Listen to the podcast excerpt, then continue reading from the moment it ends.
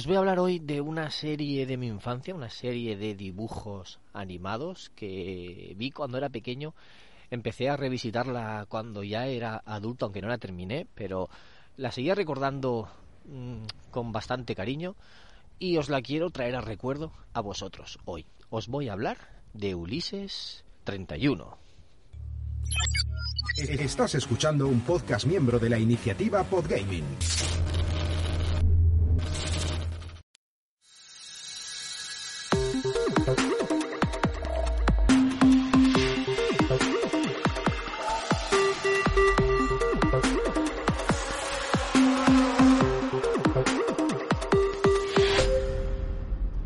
¿Qué tal? Amigas y amigos de Ocio 2.0.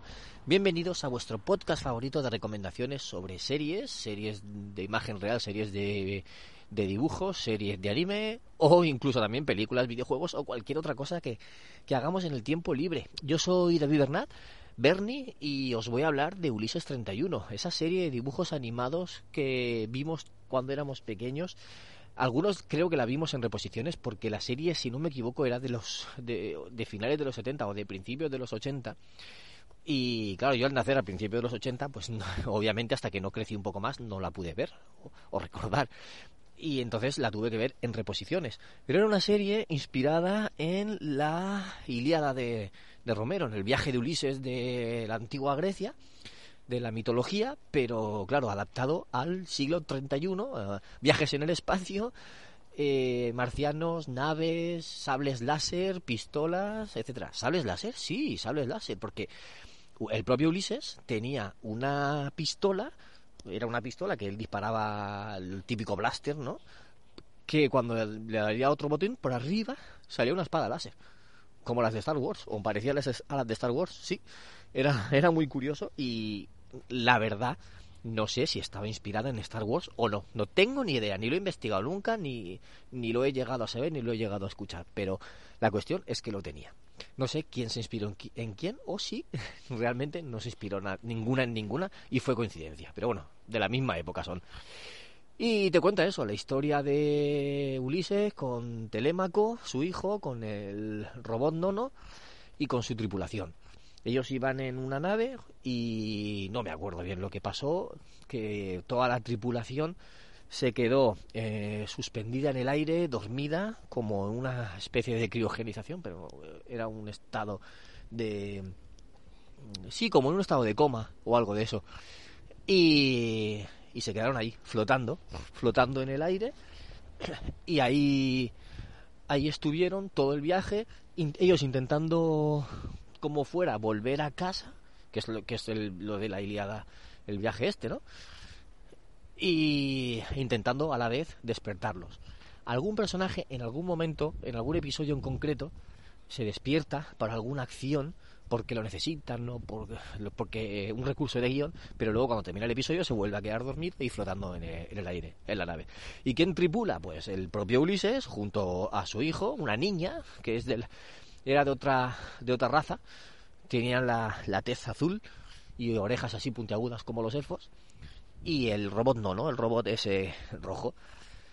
Un robot muy gracioso, el alivio cómico, que el personajillo, el personajillo que teníamos en los dibujos de la época, que era amigo de, de Telémaco, y eso, pues aventuras en el espacio con niños, con disparos y, y eso, iba a decir poco más, pero no poco más, porque la verdad es que estaba muy bien. Si te gusta la ciencia ficción, es una serie que está bastante bien, que no ha envejecido la animación muy mal. Es un estilo de dibujo, pues, eh, como, como decir, bien dibujado, no como series de hoy en día que son más cubi, más cubistas, no, pues son eso, dibujos. Es que es muy tipo anime, pero ya no sé si, si la hicieron en Japón o no, entonces no sé si es anime. Así que mmm, no quiero mojarme y no quiero decirlo. Pero bueno, una serie que recomiendo mucho. La, banda sonora muy buena. A mí me gustaba mucho la canción. Eh, seguro que la recordáis, la tenéis en la mente. Ulises. No